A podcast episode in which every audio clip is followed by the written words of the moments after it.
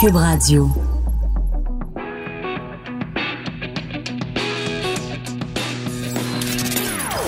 Des opinions bien à elle. Sophie Durocher. Son franc-parler ne laisse personne indifférent. On n'est pas obligé d'être d'accord. Bonjour tout le monde, c'est Sophie. Bon lundi, on est le 3 février 2020. Le compte à rebours est commencé. La Saint-Valentin, c'est dans 11 jours. Écoutez, euh, je me demande si vous avez regardé hier le Super Bowl, mais de toute façon, même pas besoin de l'avoir regardé. Tout le monde ne parle que de ça aujourd'hui. Et tout le monde parle aussi de cette controverse à cause du spectacle de la mi-temps. Vous savez que c'est un moment qui est évidemment très attendu parce que intéressez plus ou moins au sport, vous avez toujours l'excuse de dire ben moi je regarde le show juste pour le show de la mi-temps. Mais euh, donc cette fois-ci, c'était euh, donc Jennifer Lopez et Shakira qui, euh, je vous le rappelle, Shakira a 43 ans, Jennifer Lopez a 50 ans. Donc on aurait pu dire bon ben voilà, c'est formidable, tu sais, je veux dire non seulement il y a une femme à la mi-temps, mais il y en a deux puis en plus c'est des femmes de plus de 22 ans et trois quarts. On met les tous les projecteurs sur des femmes matures, des femmes plus âgées, c'est formidable, c'est génial. Ben non. Il y a toujours des gens pour chicaner, il y a toujours des gens pour critiquer, il y a toujours des gens pour grimper dans les rideaux puis s'accrocher au, euh, au plafonnier. Et dans ce cas-ci, il y a des gens qui trouvent que J-Lo et Shakira étaient trop sexy. Parce qu'elles sont dandinées. Parce qu'elles se sont fait aller.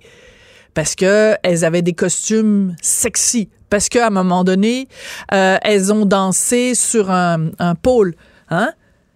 Ben, je veux dire, je m'excuse, là, mais moi, c'est à 50 ans. là, j'en ai plus que 50. Mais si à 50 ans, une femme est capable de faire des acrobaties dignes du Cirque du Soleil sur un, une pôle euh, devant des millions de gens à travers le monde et qu'elle le fait en chantant, puis en faisant des stepettes, puis en faisant des chorégraphies absolument hallucinantes, on peut-tu juste se la fermer puis applaudir? Puis là, les gens disent, c'est pas un bon modèle pour les jeunes filles. C'est bizarre, hein? Quand est-ce que vous entendez ça à propos d'un gars? C'est pas un bon modèle pour les. les femmes, à chaque fois qu'elles font quelque chose, il faut toujours considérer qu'elles font pas juste ça en leur nom. faut qu'elles soient les représentantes de l'ensemble de 50% de la population qui a un vagin. On peut arrêter à chaque fois qu'une femme fait quelque chose de dire c'est un bon modèle ou pas un bon modèle. J'en ai parlé il y a quelques jours à propos de Marie-Pierre Morin parce qu'elle s'est confiée justement sur sa relation trouble avec son corps. Il y en a qui se sont trouvés pour dire ah c'est pas un bon modèle pour les jeunes femmes. Peux-tu les laisser tranquilles ces femmes-là? Est-ce qu'on est obligé, à chaque fois qu'on ouvre la bouche, à chaque fois qu'on fait quelque chose, d'être jugé selon le critère de est-ce que c'est un bon exemple pour les jeunes ou pas? Elles s'éclatent, elles s'amusent. On peut-tu les laisser s'amuser? Il y a autre chose aussi. Il y a des gens qui ont écrit sur Internet, puis je trouve ça très drôle. Il y a quelqu'un qui a dit bon, euh, les gens se plaignent parce qu'ils disent bon, la performance de la mi-temps c'était pas approprié pour un spectacle qui s'adresse à toute la famille. C'est un spectacle familial. Cette personne-là a répondu ben, parce que si on montre des affaires un peu sexuelles ou des petites allusions sexuelles dans un show qui est familial, avez-vous oublié comment on fait des bébés? la base de la famille, c'est du monde qui ont des enfants. Ben, les gens qui ont des enfants, désolé de vous l'apprendre, mais il y a une part de sexualité là-dedans. Il y a des chances que si la madame est un peu hum, aguichante, pas mal comme ça que c'est le point de départ que monsieur rentre dans la madame puis ça fait des petits enfants. Fait que si vous êtes même pas capable de voir une femme de 50 ans qui a un corps splendide et qui assume pleinement sa sexualité, sa sensualité, puis qui se fait aller le pompon, ben vous avez peut-être un problème avec votre propre sexualité. Je dis ça comme ça hein. Je veux pas alors, qu'est-ce qu'ils auraient voulu, les gens qui critiquent Shakira et J-Lo? Qu'elles se mettent un, un qu'elle se, promène en, pyjama euh, à pattes? Je veux dire, euh, il y a un slogan en anglais, ça dit If you've got it, flaunt it. Si t'as des attributs sympathiques, montre-les. Quand t'es équipé pour veiller tard, arrange-toi pour que ça sache. Alors moi, je veux au contraire décerner mon étoile du match à Jello et à Shakira. You rock! Vive les Latinas! Born in the USA. On n'est pas obligé d'être d'accord, mais on peut en parler. Sophie Durocher, on n'est pas obligé d'être d'accord. Cube Radio.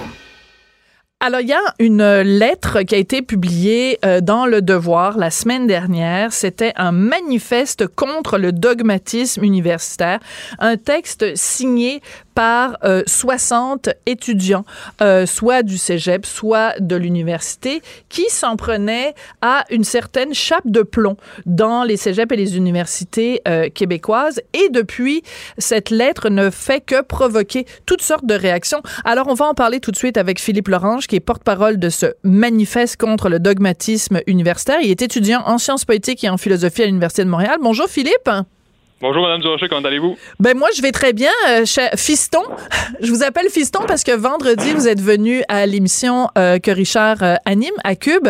Et Richard vous a dit, et j'étais tout à fait d'accord avec lui, euh, vous a demandé si on pouvait vous adopter, lui et moi parce qu'on est tellement fiers de la lettre que vous avez écrite et qui a été signée par 59 de, de vos collègues. Alors, peut-être on va commencer, Philippe, par raconter, pour ceux qui sont pas au courant, qu'est-ce que vous vouliez dire dans cette lettre-là, dans ce manifeste? On va commencer Oui. par le début.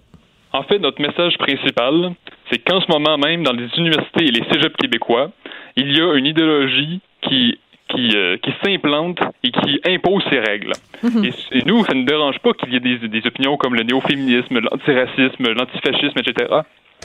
Ce n'est pas tant ça le problème. C'est le problème, c'est qu'il soit dogmatique, qu'il s'impose, qu'il mette des bâtons dans les roues aux dissidents et qu'il et qu'il empêche la liberté d'expression. En ce moment même, au Québec, nous connaissons une régression de la liberté d'expression. Et c'est ça notre, message principal. Nous en appelons simple, seulement à la liberté d'expression. Et seulement pour avoir fait ça, on nous associe à des réactionnaires d'extrême droite, des nationalistes ethniques, et même on nous associe à un attentat, terroriste de Québec. Et ça, c'est odieux, c'est abominable. Oui, alors c'est important de le spécifier. Donc, vous, votre lettre a été euh, diffusée euh, jeudi de la semaine dernière.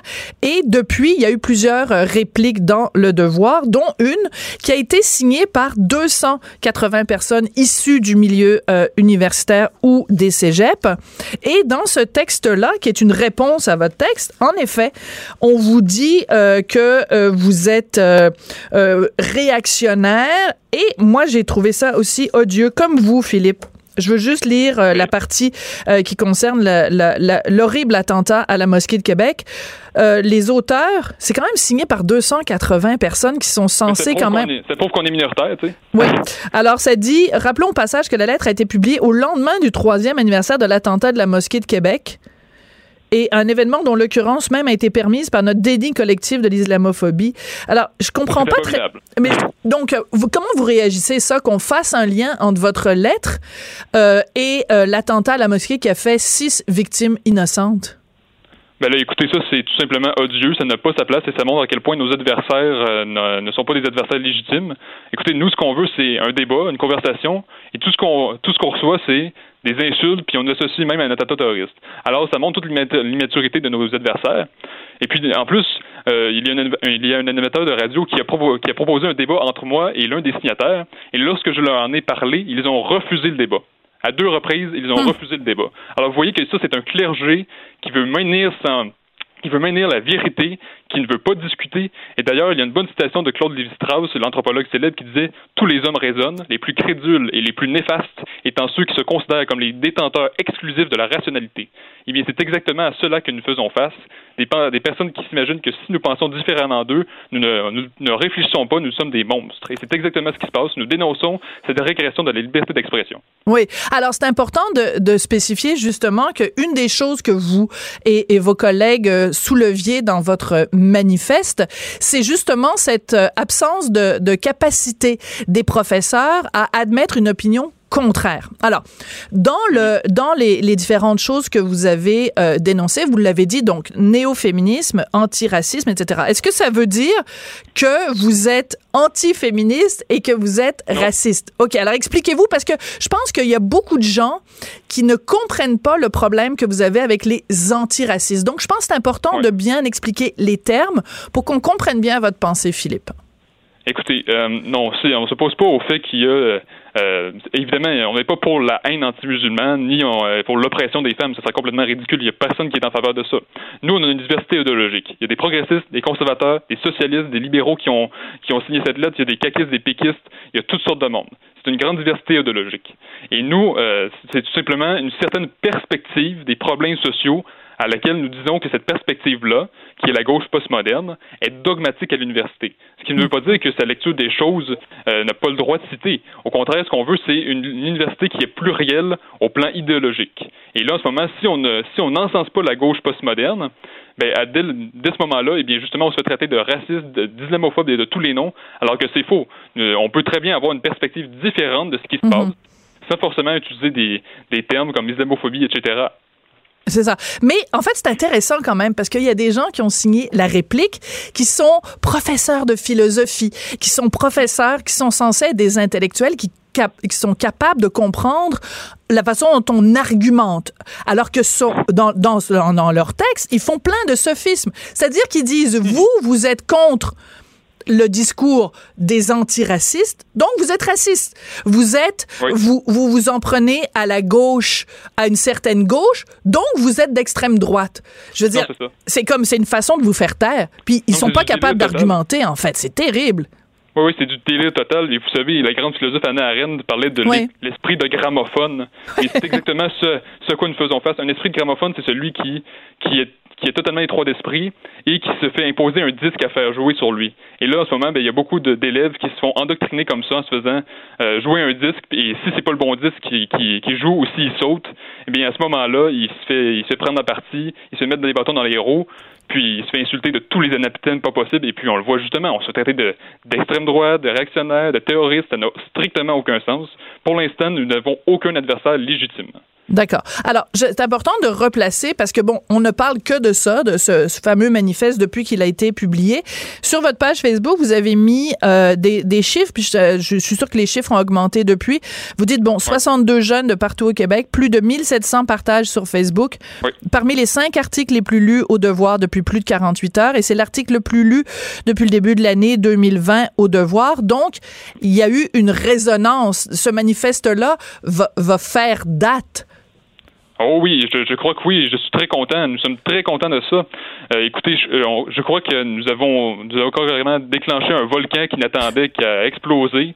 Et euh, nous avons, nous avons beaucoup de professeurs, beaucoup d'intellectuels, d'élèves de partout qui nous rejoignent en privé parce qu'ils sont terrorisés. Ils sont, ils, ils, sont plus capables. Puis quand ils ont vu ça, ça leur a fait une grande bouffée d'air. Nous sommes très contents d'avoir, d'avoir fait ça. Et d'ailleurs, nous avons un beau témoignage. Nous avons une mère à Québec qui, qui qui a euh, une de ses enfants qui a un prof de monde contemporain, euh, qui est un, un, idéologue, puis en voyant le texte, elle a eu le courage d'aller le dénoncer à la direction. Donc ça, on est on est content de voir que ça, ça provoque quand même euh, une, une, montée de, de courage, si on veut, et d'audace. Oui, mais le plus drôle, c'est que vous avez mis ça sur Facebook. Vous avez parlé de raconter l'histoire de cette mère qui est allée se plaindre du prof qui endoctrinait l'élève. Et il y a certains des signataires de la lettre qui sont venus vous le reprocher en disant que vous étiez des petits fachos finalement parce que vous encouragiez les gens à, euh, à, à, dénoncer des profs. Mais la dernière fois que j'ai vérifié, moi là, si mon fils euh, il arrive quelque chose puis son prof, je suis pas content, j'ai toujours bien le droit d'aller me plaindre à l'école.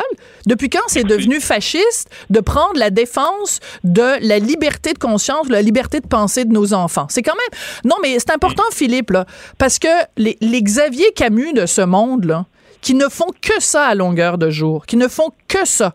Faire du doxing, s'arranger pour que les gens perdent leur job, faire de la diffamation. Ben, c'est il est signataire de la de la réplique à votre manifeste et c'est lui qui vous accuse de de de pas être correct parce que vous encouragez cette cette cette dame à prendre la défense de la liberté de penser de son enfant. que, 2020, je sais pas ce qui se passe au Québec, je sais pas ce qu'il y a dans l'eau, mais vraiment ça va pas bien. Écoutez, je, je préfère éviter de, parler de ce personnage, mais pour, pour le témoignage, c'est important de savoir qu'il est anonyme et que moi-même, je ne connais même pas le nom de la personne. Voilà. Donc, c'est purement anonyme. Il ne s'agit pas de, de, cibler des noms et de, de, de, commencer à harceler les personnes. Il s'agit simplement de montrer qu'il y a un témoignage anonyme, qu'il y, a une bonne dénonciation, c'est tout. Euh, il n'y a, pas, a pas de chasse aux sorcières, c'est vraiment pas ça l'objectif. C'est ça. Et nous, notre objectif, c'est vraiment de combattre un dogmatisme qui, qui a fait la régression de la liberté d'expression d'expression. Et c'est pour ça qu'il y a une telle diversité idéologique. C'est parce que peu importe nos, nos camps, nos, nos positions politiques, nous voulons qu'il y ait des débats à l'université, nous voulons qu'il y ait une liberté d'expression pour tous de manière égale. OK. S'il y a des parents qui nous écoutent et leurs enfants sont pas encore en âge d'aller à l'université ou d'aller euh, même au cégep, euh, dont moi, moi, je panique parce que je me dis, ben, dans quel. Où est-ce que je vais l'envoyer, moi, mon fils, au cégep? Où est-ce que je vais l'envoyer à l'université, s'il est pour se faire faire un lavage de cerveau, si quand il a, s'il a une opinion qui diverge de l'opinion du prof, qui va se faire ridiculiser ou qui va se faire écrire sur ses devoirs qu'il a cité des élèves, des, des auteurs interdits, je veux dire, euh, c'est, ça en dit long quand même sur l'état de l'éducation au Québec. Pour, pour parler plus large que juste votre manifeste, là. Oui, bien si on s'élève plus haut que, que, que, le simple manifeste, on se rend compte qu'il y a un grand débat à avoir sur l'éducation. Euh, on peut seulement penser comment le financement muselle des chercheurs. Euh, il y a toutes sortes de questions qu'on pourrait poser. Et euh, ce qu'il faut comprendre quand même, c'est que, je veux dire, nous, on, tire la sonnette d'alarme pour mm. dire que pour le pour le moment, c'est quand même pas un autoritarisme à l'université. On peut on peut mener sa carrière, on peut réussir son bac sans avoir sans, sans être forcément insensé le dogmatisme. Mais il nous met des bâtons dans les roues, il nous fait des clins d'œil pour nous dire vous n'êtes pas dans la, bonne voie. Donc, pour l'instant, je veux dire, c'est encore respirable, mais comme, on dit dans le texte, l'air est vicié et on préfère un air sain. C'est simplement ça qu'on qu'on prône. Là. Donc, pour l'instant, c'est encore possible d'étudier, mais ça va encore plus s'enfoncer dans les années à venir si rien n'est fait. Mhm. Et d'où, votre réaction. Et d'ailleurs, dans votre lettre, à un moment donné, vous dites, ben, si ça continue comme ça, arrêtons d'appeler ça des cégeps et des universités, appelons ça des camps de rééducation. Euh, ben Est-ce que c'est pas un peu euh, apocalyptique comme vision? C'est pas, vous allez pas trop loin quand vous parlez de ça? Parce que bon, les camps de rééducation, ça fait évidemment référence à la Chine maoïste où euh, les intellectuels étaient forcés de monter sur, de, de porter un bonnet d'âne et puis on leur faisait renier leur euh, euh, euh, leur qualité intellectuelle. Est-ce que c'est vraiment vers ça qu'on s'en va au Québec? C'est pas un peu exagéré? Non, ce n'est pas exagéré. D'ailleurs, il y avait un grand philosophe français, Alain Finkielkraut, qui disait carrément éduquer, c'est plus que jamais rééduquer. C'est carrément vers ça qu'on se dirige, malheureusement. Euh, surtout dans les départements d'art, de sciences humaines, de droit, on veut vraiment imposer une idéologie. Et non, ce n'est pas exagéré parce que pour le moment, euh, effectivement, nous ne sommes pas dans les camps de rééducation. Mais ce que nous disons à la fin du manifeste, c'est que nous ne voulons pas en arriver là. Mais c'est une hmm. éventualité. Heureusement, je crois que euh, avec la, la, résonance du manifeste, nous avons des, des, des voix qui se dressent pour euh, en finir avec ça, ou du moins essayer de, de le freiner un peu, ce dogmatisme. Mais c'est, vraiment une option qui est tout à fait possible. On le voit par exemple aux États-Unis. Mm-hmm. Ben euh, Je dis c'est complètement fou. Parfois, il y, a des, il y a des élèves qui sont pas d'accord avec l'idée, qui sont expulsés du campus. Il y a des professeurs, comme je, je donne l'exemple de Brett Weinstein à l'Université d'Evergreen. Mm qui est pourtant, euh, qui est pourtant quelqu'un de gauche, un, progressiste assumé, et qui se faisait poursuivre avec des battes de baseball par des militants fanatiques.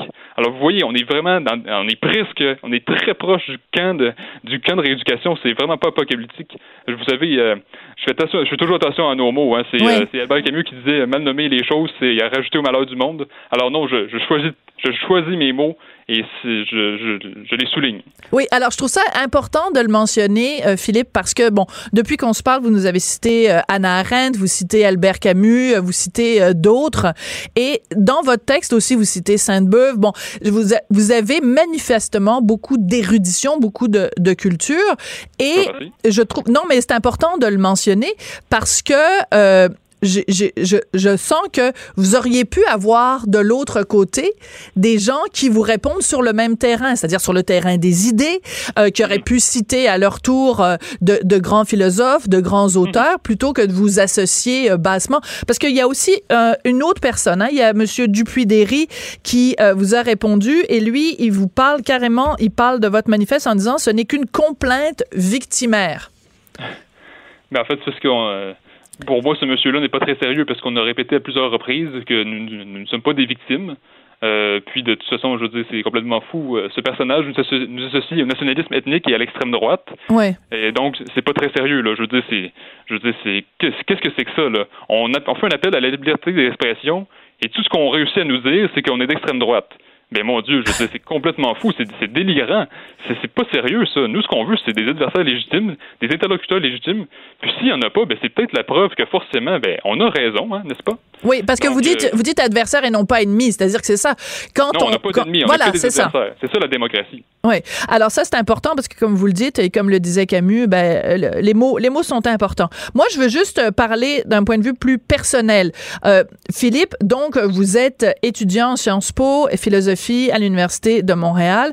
Euh, et moi, quand j'ai vu votre lettre jeudi, ma première pensée, peut-être un peu maternelle, a été de me dire, pauvre petit Philippe, il a besoin d'être protégé. Et, euh, et même mon collègue, quand vous êtes venu ici à la radio, euh, mon collègue Benoît Dutrisac aussi s'inquiétait savoir si vous aviez besoin de protection physique. comment se passe votre vie vous, comme signataire, comme figure, c'est vous le visage de ce manifeste-là. Euh, depuis jeudi, ça se passe comment pour vous à l'université et dans la vie de ben, tous les jours? Ben, sincèrement, depuis le manifeste, euh, je n'ai pas été en cours parce que j'avais juste pas de cours là, le, vendredi. Euh, puis je vous remercie pour votre préoccupation, mais ça va très bien pour moi. Je veux dire, je veux dire, moi je m'en fous un peu de, de, quand je vois toute la médiocrité à laquelle on fait face. Je trouve ça un peu dommage de voir dans quel état nos adversaires sont. Mais euh, moi, je suis très content de voir euh, tous les messages de tous les messages de félicitations qu'on a reçus. Euh, vraiment, je suis extrêmement content de voir toute la résonance que ça a eu, tous les messages positifs qu'on a reçus. Donc moi, ça, va très bien, sincèrement. Là. Donc j'ai pas j'ai pas lieu de m'inquiéter pour pour vous si je vous adopte un jour là. non non et non. mais mais ce qui est intéressant par contre c'est que ce, ce, genre de choses-là, le genre de choses que vous, vous avez dénoncé, je vous le cacherai pas que euh, nous, au Journal de Montréal, on est plusieurs chroniqueurs, on a à plusieurs reprises dénoncé ces choses-là. Mais c'est sûr que nous, on se fait dire, bon, ben de toute façon, nous, on est des vilains suppôts de l'extrême droite, puis en plus, on travaille pour l'Empire québécois, donc on est des vilains à la base. Mais ce que je veux dire, c'est que nous, on n'est pas sur les bancs d'université. Moi, je suis pas au cégep, mais je les observe, ces phénomènes-là. Je le sais qu'il y a des auteurs, des gens qui veulent venir faire des conférences dans les universités et que leurs conférences sont annulées ou qu'on leur met des bâtons dans les roues. Je le sais parce qu'on s'en est parlé déjà, vous et moi. On a des amis qui auraient aimé faire carrière dans le domaine universitaire, mais parce qu'ils ne récitent pas le petit catéchèse go-gauche, euh, ils se font écarter de ces postes-là. On sait toutes ces choses-là, mais l'importance de votre manifeste, c'est que ça émane des étudiants eux-mêmes qui disent ras le bol. Mais exactement, c'était ça le but. Euh, ce qu'on voulait, c'était c'était uniquement des étudiants et des finissants pour montrer que il n'y a pas que, que des chroniqueurs justement qui dénoncent cette chose-là et que nous sommes des jeunes de toute tendance à dénoncer la régression de la liberté d'expression. C'est vraiment ça notre message principal. Après, on peut faire évidemment la critique de, de la gauche postmoderne, mais ça c'est un peu secondaire. Nous, c'est vraiment de dire il y a une régression de la liberté d'expression, et nous, nous sommes des élèves qui vivons la réalité, que ce soit au cégep, euh, à l'université, des, nous sommes des hommes, des femmes, de toute cette diversité idéologique, et nous constatons une régression de la liberté d'expression. Ah oui, attendez. Ah non, mais ça, c'est important. Non, oui, parce qu'on peut rigoler quand même, parce que j'ai failli sacrer. Il faut pas que je fasse ça. Mais parce que vous, dans votre, parmi vos 62 signataires, il y a, il y a quelqu'un qui s'est amusé à calculer le nombre de femmes que vous aviez versus le nombre de femmes que eux avaient. Non, mais attends, c'est parce qu'en plus, ils ne font même pas au prorata. Donc, ils font simplement dire, vous, vous avez cinq femmes, je pense, qui ont signé, puis eux, ils en ont 60, mais ils font pas le prorata d'abord de dire qu'eux, il y a 280 signataires, vous en avez 60. Donc, c'est même pas un chiffre qui se tient. C'est des universitaires qui font ces calculs-là. C'est quand même assez hallucinant. Puis en plus, excusez-moi, je vais être vulgaire, mais on s'entorche. Que ce soit signé par des 20, euh, 20 ben, de femmes ou 20 de, de, de, personnes qui ont la, la, la, peau de telle couleur ou que ce soit des gens qui soient euh, euh, homosexuels, non binaires, on s'en fout. Ça change quoi à la teneur de la lettre? Mais même, effectivement, puis d'ailleurs, c'est vrai qu'on a peu de femmes, mais c'est des femmes de qualité qui ont du courage. Et je suis extrêmement fier de les avoir. Et euh, d'ailleurs, j'avais expliqué au devoir pourquoi, pourquoi il y avait peu de femmes. Et d'ailleurs, je crois que le collaborateur a omis d'en parler. Je pense que son article était tellement tendancieux qu'il a omis d'en parler. Mais c'est parce que le taux de refus chez les femmes était extrêmement fort. Parce ben que il y avait beaucoup qui avaient peur. Ben oui! Et c'est justement ça qu'on dénonce. C'est le climat de peur qui est généralisé. Il y en a d'autres aussi qui n'aimaient pas le ton, mais c'était souvent ce qui revient, c'est la peur. Et c'est parfaitement normal. C'est justement pour ça que nous avons écrit ça. C'est pour en finir avec cette peur qui est tout à fait légitime. Mais de toute façon, Philippe, demandez-vous pas pourquoi il y a beaucoup plus de chroniqueurs d'opinion que de chroniqueuses d'opinion. Demandez-vous pas pour, demandez-vous pas pourquoi quand il y a des émissions de débat à la télévision québécoise, les recherchistes s'arrachent les cheveux parce que tu demandes à des gars, les gars disent oui, tu demandes à des filles, les filles, ah, pas sûr, j'ai peur d'aller débattre. Je veux dire, c'est ça aussi la réalité, là. En tout cas. Ben, Philippe... en tout cas, c'est causé surtout par le dogmatisme universitaire, à notre avis. Ben, en tout cas, ça a été drôlement intéressant comme, euh, comme euh, discussion. Et puis, ben, écoutez, Philippe Lorange, donc, porte-parole de ce manifeste contre le dogmatisme universitaire qui a été publié dans Le Devoir jeudi dernier. Ça continue de faire des vagues. Et, euh, ben, écoutez, bonne chance et bon courage. Puis bon, ben vous venez me, mener, viendrez me mener votre poche de linge sale à moment cette semaine. Maintenant que je vous ai adopté, là. Au nom de quoi? Au nom de tous les signataires, je vous remercie infiniment, Mme Durocher. Il ah, n'y a pas de quoi. C'est moi qui vous remercie puis qui vous félicite pour votre courage. Merci beaucoup, Philippe Lorange, donc, qui est l'instigateur de ce manifeste contre le dogmatisme universitaire. Écoutez, ça vaut la peine d'aller lire ça. Puis aller lire aussi les réponses des, des adversaires idéologiques de ce manifeste. Puis, euh, ben, écrivez-moi donc pour me dire ce que vous en pensez, pour quelle équipe vous prenez.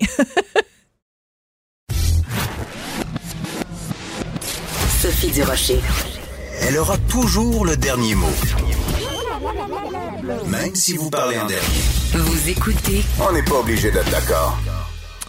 Samedi 1er février, c'était pour certaines personnes le Hijab Day. C'est une journée où en Occident, certaines femmes, certaines féministes euh, encouragent le port du voile par des femmes qui ne sont pas de confession musulmane par entre guillemets, solidarité avec les femmes qui portent le voile.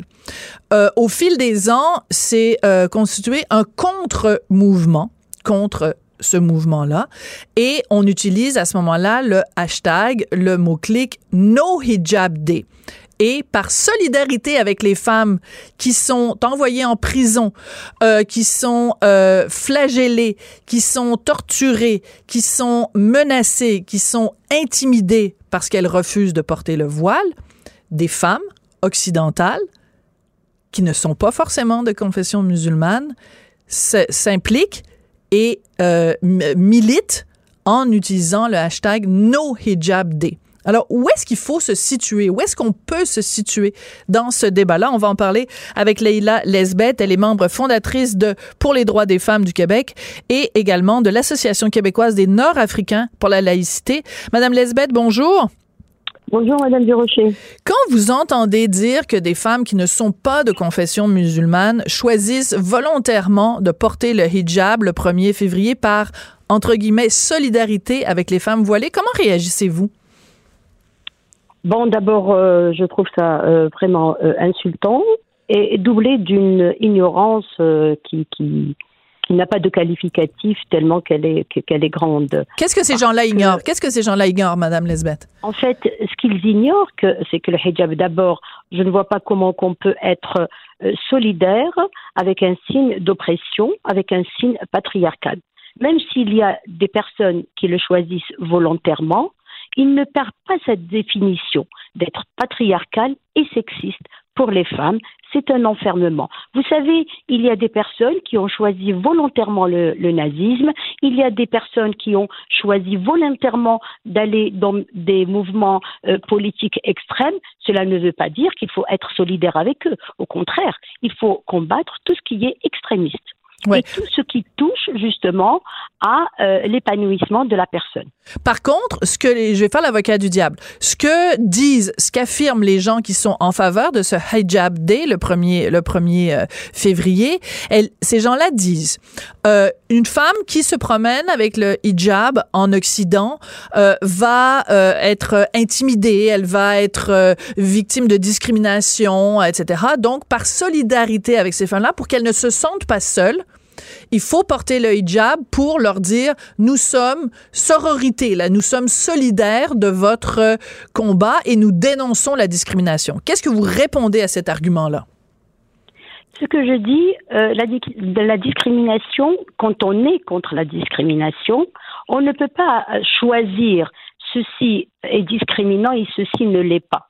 D'accord? Mhm. Il faut prendre la discrimination de- dans son ensemble. C'est-à-dire qu'aujourd'hui, on ne peut pas nier qu'il y a des femmes, effectivement, il y a des fous partout sur la planète, qui peuvent être effectivement invectivées à cause du voile qu'elles portent. Mais combien de femmes sont là Elles sont par, par, par la parole et par le geste. Sinon, celles qui ne le portent pas à Madame Durocher, Mhm. elles ne sont pas seulement invectivées, elles sont violentées, elles sont emprisonnées, elles sont tuées. Donc l'acte est beaucoup plus grave. J'aurais aimé justement que l'on défende toutes les femmes, d'accord? Mhm. Et défendre aussi surtout celles qui, dans des pays musulmans, et même en Occident, subissent justement cette violence euh, euh, pour ne refuser de porter le, le, le voile. Donc, on ne peut pas, moi, je ne peux pas être solidaire avec euh, l'esclavagisme, même si, même si, il y a quelqu'un qui est heureux d'être esclave.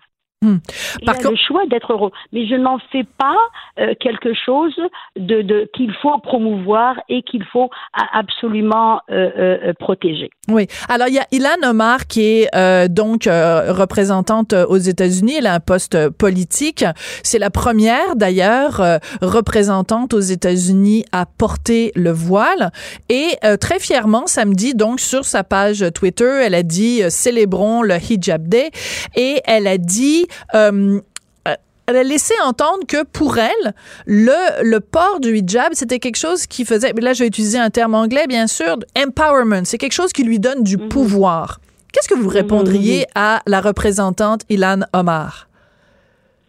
Alors, si le hijab lui donne du pouvoir, je ne vois pas d'abord de quel pouvoir elle parle. Maintenant, euh, est-ce que ça lui donne du pouvoir au niveau de sa profession, c'est-à-dire un pouvoir politique? Déjà, le fait de dire je porte cet habit, il va me donner du pouvoir.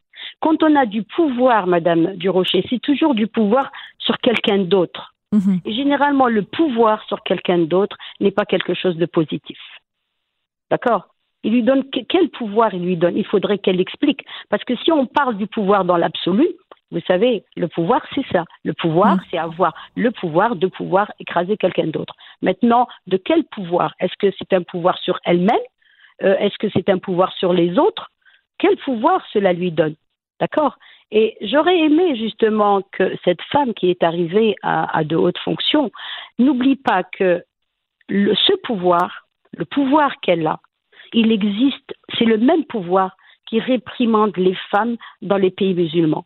Et chaque fois que nous avons ce genre de discours en Occident, les femmes qui en payent le prix, Mm. c'est celles qui, dans les pays musulmans, refusent de se soumettre à euh, cette euh, injonction, qui les minorise, qui les, euh, qui les montre en fait uniquement comme objet sexuel. Mm. Perd- elles perdent la notion de, de femme et elles ne deviennent qu'un objet sexuel, étant donné que sont dans, ces pays, ça ne veut pas dire qu'il n'y a pas le viol ailleurs, mais effectivement, euh, si quelqu'un est violé, ben écoutez, euh, elle ne portait pas le. On va, on, on va toujours trouver une excuse à celle qui ne le porte pas pour euh, accepter ce qu'elle ce qu'elle subit. C'est ça, c'est qu'on en revient toujours à la même chose, euh, Leïla, parce qu'on se parle souvent, vous et moi, de ces questions-là.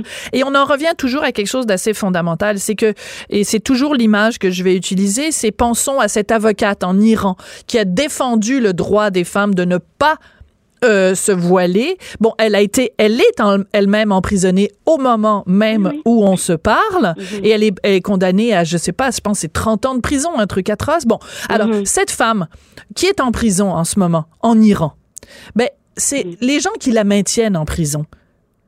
Ça leur donne des munitions. Parce qu'ils peuvent dire à cette femme, oui. euh, ben regardez, en Occident, non seulement il y a des femmes de confession musulmane qui portent le voile, mais en plus, des non-musulmanes, par solidarité, le portent le voile. Alors, qu'est-ce que t'as, toi, d'affaire à nous enquiquiner, à défendre des femmes qui refusent de le porter? Ça donne des munitions à des gens dans ces pays-là, en Iran entre autres, pour continuer à opprimer les femmes. Je comprends pas que les féministes occidentales ne voient pas qu'elles donnent des munitions. Elles qui passent leur temps à dénoncer le patriarcat, mais là, elles font, elles font exactement dans ce sens-là. Oui, je ne dirais pas que ce sont toutes les féministes euh, occidentales. hein. Il y a Non, mais les féministes qui défendent le hijab day. voilà, le, celle-là, bien sûr. Mais malheureusement aujourd'hui, euh, Madame Durocher, vous le savez très bien que celles qui ne euh, qui ne le défendent pas, celles justement qui sont contre le port du voile et qui expliquent pourquoi et qui expliquent qu'il n'a même pas une, une, une origine, euh, il n'a même pas, euh, comment dirais-je, euh, son existence de l'islam, dans l'islam. Il, il n'est pas demandé dans le Coran aux femmes mhm. de se voiler. Malheureusement, vous savez, toutes ces personnes-là, et nous sommes très nombreuses, je vous assure, mhm. on, on est tué à travers toute, toute, toute la planète on n'a pas le droit à la parole en Europe, on n'a pas le droit à la parole, bon, surtout ici euh, en Amérique du Nord. Vous savez, il y a quelque chose qui vient de se passer euh, juste hier au niveau de l'Union européenne ou bien. Oui, parlez-moi, parlez-moi de ça. Exactement. C'est le Parlement européen qui, dans sa majorité, a pour la première fois refusé les accommodements raisonnables. Hmm. C'est énorme. Ah ben c'est énorme pour non-discrimination. Malheureusement, quand est-ce qu'on verra euh, cela au, euh, en Amérique du Nord, au Canada? Mm. Je ne le crois pas parce qu'en fait, cette euh, politique multiculturaliste où tout le monde est les bons, tout le monde est les gentils, c'est en fait une façon de dire, et je l'ai dit déjà plusieurs fois, ce qui est bien pour moi ne peut pas être bien pour toi. Je vais vous, vous, dire par exemple qu'aujourd'hui, la journée du voile en Occident, vous savez, j'ai un petit peu ma famille et des amis un petit peu euh, partout en Europe et on parle de cette journée. Cette journée, elle est en train de, de, de perdre au niveau, euh, comment dirais-je, de la mobilisation. Parce qu'en fait, aujourd'hui, on parle beaucoup plus en Occident des femmes iraniennes, ce qu'elles subissent des femmes, euh, euh, comment dirais-je, euh, saoudiennes, ce qu'elles subissent. Mm. On entend les deux voix. Ici, on n'entend pas tellement les deux voix. Et je trouve que cette femme qui est arrivée euh, euh, à ce poste aux États-Unis, est-ce qu'elle aurait eu la même chose dans un pays musulman? C'est justement ce manque Excellente question. Vous savez, ce que ce que dit l'islam quand bien je ne parle pas de l'islamisme hein, parce que ça c'est vraiment l'islamisme. Oh ben on fait pas d'amalgame, on fait pas d'amalgame entre les deux. Voilà. Oui, mais, mais euh, vous, vous ne faites pas d'amalgame, mais il, est fait en, en Occident beaucoup. Oui, oui. Beaucoup il est fait justement pour nous maintenir mhm. dans le patriarcat le plus abject. Mm. C'est ça justement qui est à dénoncer. Alors que l'islam parle d'empathie. Vous savez, et quand on a de l'empathie, on se met à la place de, de l'autre. On essaye de comprendre la souffrance de l'autre. Alors, j'ai été, vous savez, quand vous allez sur le, le site de, de, du mouvement qui a été lancé, bien sûr, à partir des États-Unis pour euh, la, la, journée du hijab, quand vous lisez, parce qu'ils actualisent toujours leur, leur texte, celui de 2020, il n'y a rien au niveau de la foi, il n'y a rien au niveau de la croyance, il n'y a rien au niveau de l'islam. Hmm. D'accord? C'est un texte vraiment de propagande. Hmm. Propagande pour l'islamisme. C'est pour ça que c'est intéressant d'en parler. Leïla, on va se quitter là-dessus. C'est tout le temps qu'on avait. Mais euh, je vous remercie d'avoir réfléchi euh, à voix haute euh, avec nous sur ces questions essentielles. C'est toujours un plaisir de vous parler. Leïla Lesbeth, membre fondatrice donc de Pour les droits des femmes du Québec et de l'Association québécoise des Nord-Africains pour la laïcité. Merci beaucoup, Leïla. Merci beaucoup, Sophie. Au revoir. Chokran. On n'est pas obligé d'être d'accord. Avec Sophie Durocher. La vraie reine des arts et spectacles. Vous écoutez. On n'est pas obligé d'être d'accord. Les éditions Petit Homme publient depuis un bon moment maintenant des livres qui s'adressent aux jeunes où on fait le portrait de différentes personnalités québécoises marquantes et c'est drôlement inspirant. Moi, je trouve que c'est une collection absolument extraordinaire. Ils ont fait des livres sur euh, Thérèse Casgrain, sur Léonard Cohen, plein de monde.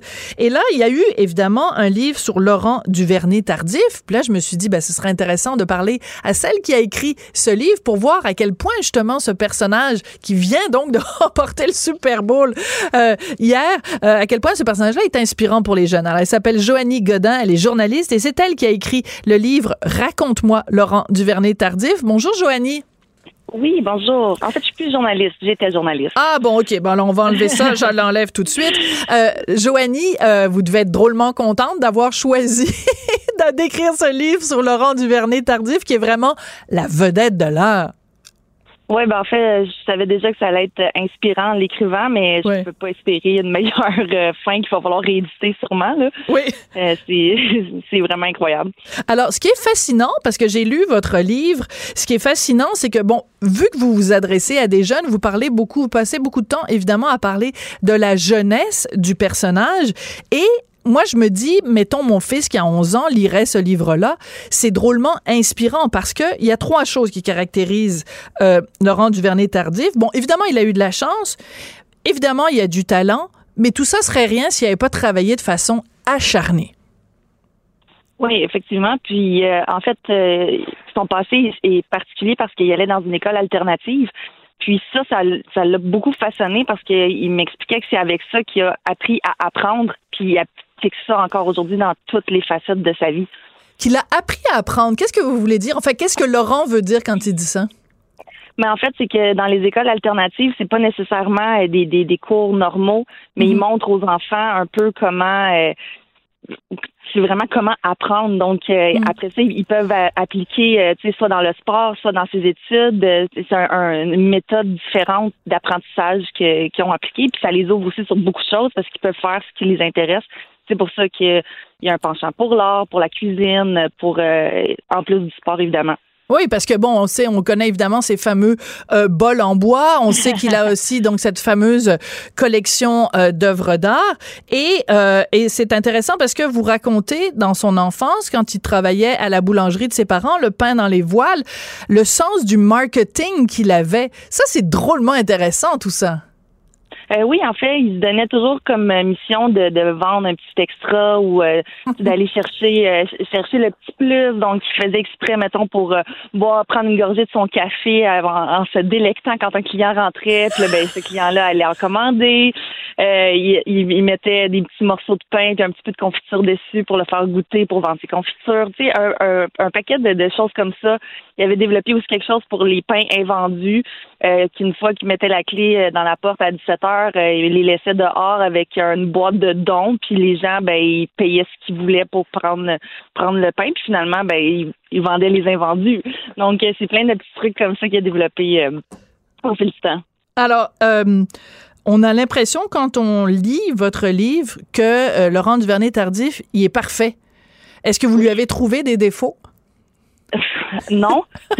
J'ai- C'est pas juste. essayé, mais, mais à un moment donné, parce que c'est ça, moi, je suis allée le rencontrer à Kansas City, puis euh, Ouais. son, son, a- son agent m'avait donné environ 30 minutes. Mais quand je suis arrivée là-bas, Laurent était tout seul, il avait rien à faire de sa journée, il était blessé à l'époque, et juste l'enregistrement durait 2h35. Donc, c'est lui qui était super généreux, qui disait, ah non, mais attends, on n'a pas parlé de ça, ah ça, ça peut intéresser les jeunes. Et euh, il me racontait des choses. Là, je- tu sais, il y a des histoires aussi quand il, a- bon, il a vécu deux ans sur un bateau au Bahamas. Il me racontait des affaires avec des requins. Là, à un moment donné, je dis Est-ce que tu es conscient que si j'écrivais ça comme fiction, les gens trouvent que trouveraient vraiment que j'exagère? Puis là, comme Ah, ben peut-être. Donc, euh, non, sa vie, elle a aucun, aucun sens. C'est juste incroyable. Mais ce qui est intéressant, c'est que je- ce que je sens de- dans ce que vous nous racontez, c'est que quand vous avez donc vous êtes assise avec Laurent Duvernay-Tardif pour qu'il vous raconte sa vie, qu'il avait ce souci-là lui aussi de toucher les jeunes parce qu'il avait manifestement quelque chose à leur transmettre.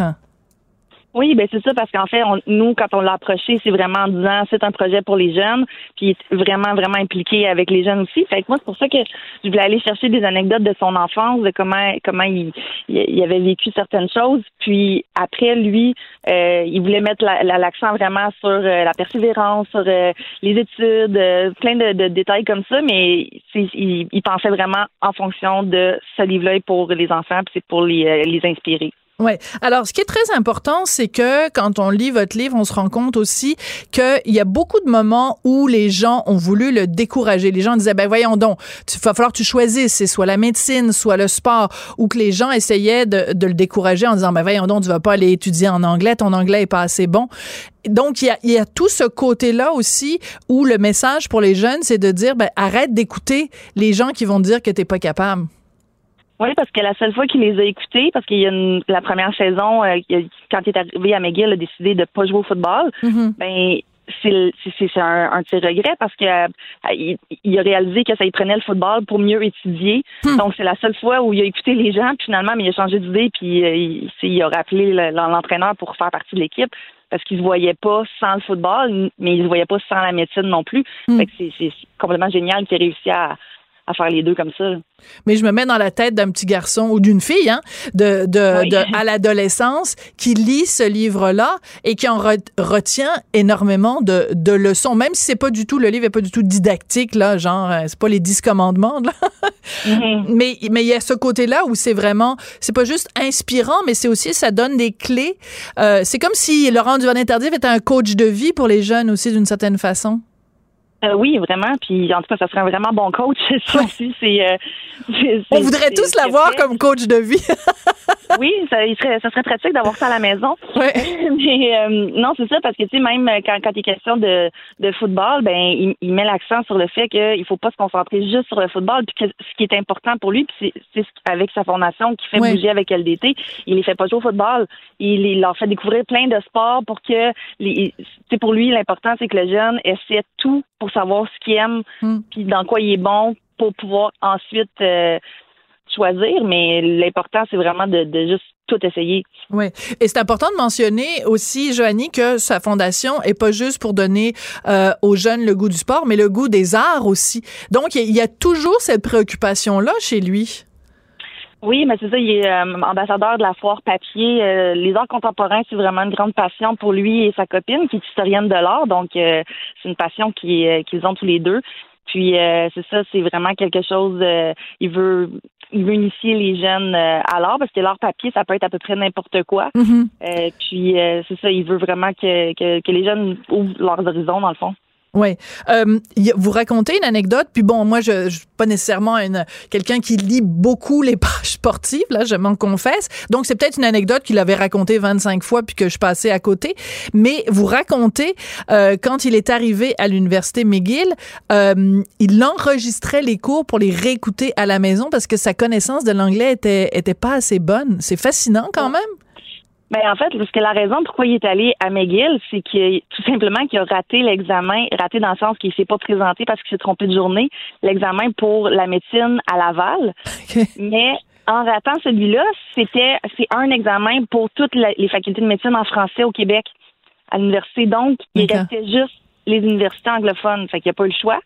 Puis donc son anglais il était correct, mais je veux dire, en plus, si on va étudier en médecine, on s'entend que c'est des termes assez particuliers. Absolument. Donc, il enregistrait tout pour pouvoir euh, réécouter tranquillement, chercher les mots dans le dictionnaire pour pouvoir, pouvoir tout comprendre. Donc, euh, c'est comme ça, il, il refaisait les cours par lui-même ensuite. C'est incroyable. Alors, euh, vous qui l'avez euh, donc interviewé pendant deux heures et demie, qui avez fouillé sa vie, qui avez raconté sa vie dans ce livre-là, vous en ressortez avec quelle impression? Si vous deviez définir euh, Laurent Duvernay-Tardif, vous, quel mot vous utiliseriez? Mais c'est pas vraiment un mot, mais souvent quand je m'amuse à décrire le livre, je dis presque la médecine et le football, c'est c'est quasiment les deux aspects les moins intéressants de sa vie. Donc, imaginez le reste. Oui. Cet homme-là a, tout fait, a tous les talents, mais c'est aussi une personne extraordinaire et vraie. Et souvent, on me demande ce qu'on voit à la télé, est-ce que c'est le vrai? C'est la même personne. Donc, il est beau à l'extérieur, il est beau à l'intérieur, il est parfait. Coudon. Euh, et il est champion du Super Bowl. Et il est champion du Super Bowl. Ben, merci beaucoup, Joanie. Je rappelle le titre de votre livre, Raconte-moi Laurent Duvernay-Tardif. Je pense que ça va partir comme des petits pains chauds ou comme des petits bols en bois. Euh, Je vous souhaite beaucoup de succès avec ce livre-là. Merci beaucoup, Joanie. C'est aux éditions Petit Homme. C'est comme ça que se termine notre édition de On n'est pas obligé d'être d'accord. Merci à Hugo Veilleux qui aujourd'hui a fait et la recherche et la mise en onde. Il est comme Laurent Duvernay-Tardif. Il a tous les talents, cet homme-là. On se retrouve demain. Cette émission est maintenant disponible en podcast. Rendez-vous dans la section balado de l'application ou du site cube.radio pour une écoute sur mesure en tout temps. Cube Radio, autrement dit. Et maintenant, autrement écouté.